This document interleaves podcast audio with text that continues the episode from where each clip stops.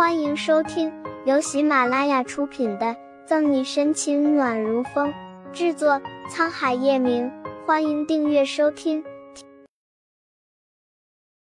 第五百章，信不信我去举报你？记笔录的谭维睨了眼一旁又要反对的毕心怡，见他乖了，才问副院长：“孩子呢？现在怎么样了？”副院长擦擦额头上的汗。幸好今天早上孩子送来及时，并没有出现什么大问题。现在在重症监护室，病因还要等裴医生回来再仔细查。沈西一言不发，就这样静静坐着听谭维询问。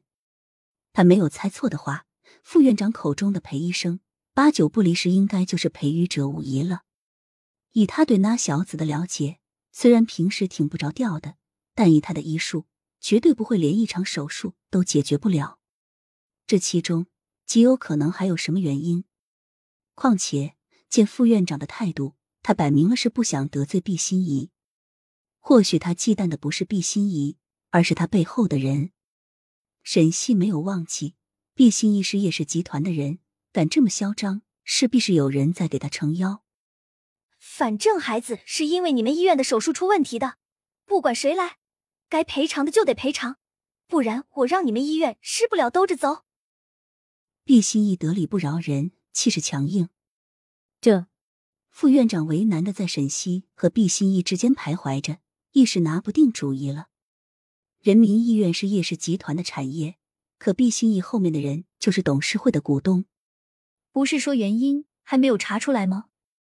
那就等裴医生回来，查出术后发病原因再论。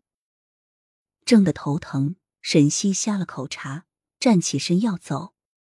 现在已经下班了，他待会儿还要去接林俊，可不想把时间浪费在毕心怡的身上。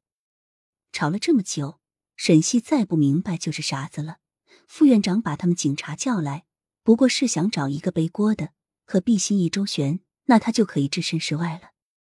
两位警官，你们看，我和毕小姐也解释不清楚，不如你们先等一下。裴医生一会儿就回来了。副院长急忙拦住沈西：“对不起，副院长，相关的法律法规你应该也是明白的。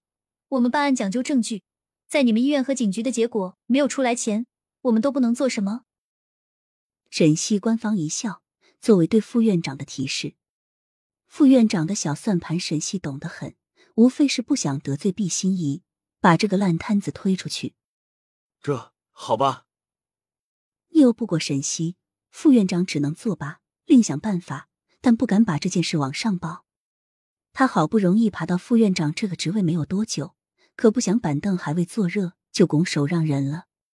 呵呵，这位警官，我的孩子都躺在医院了，今天早上更是在鬼门关走了一遭，证据不够吗？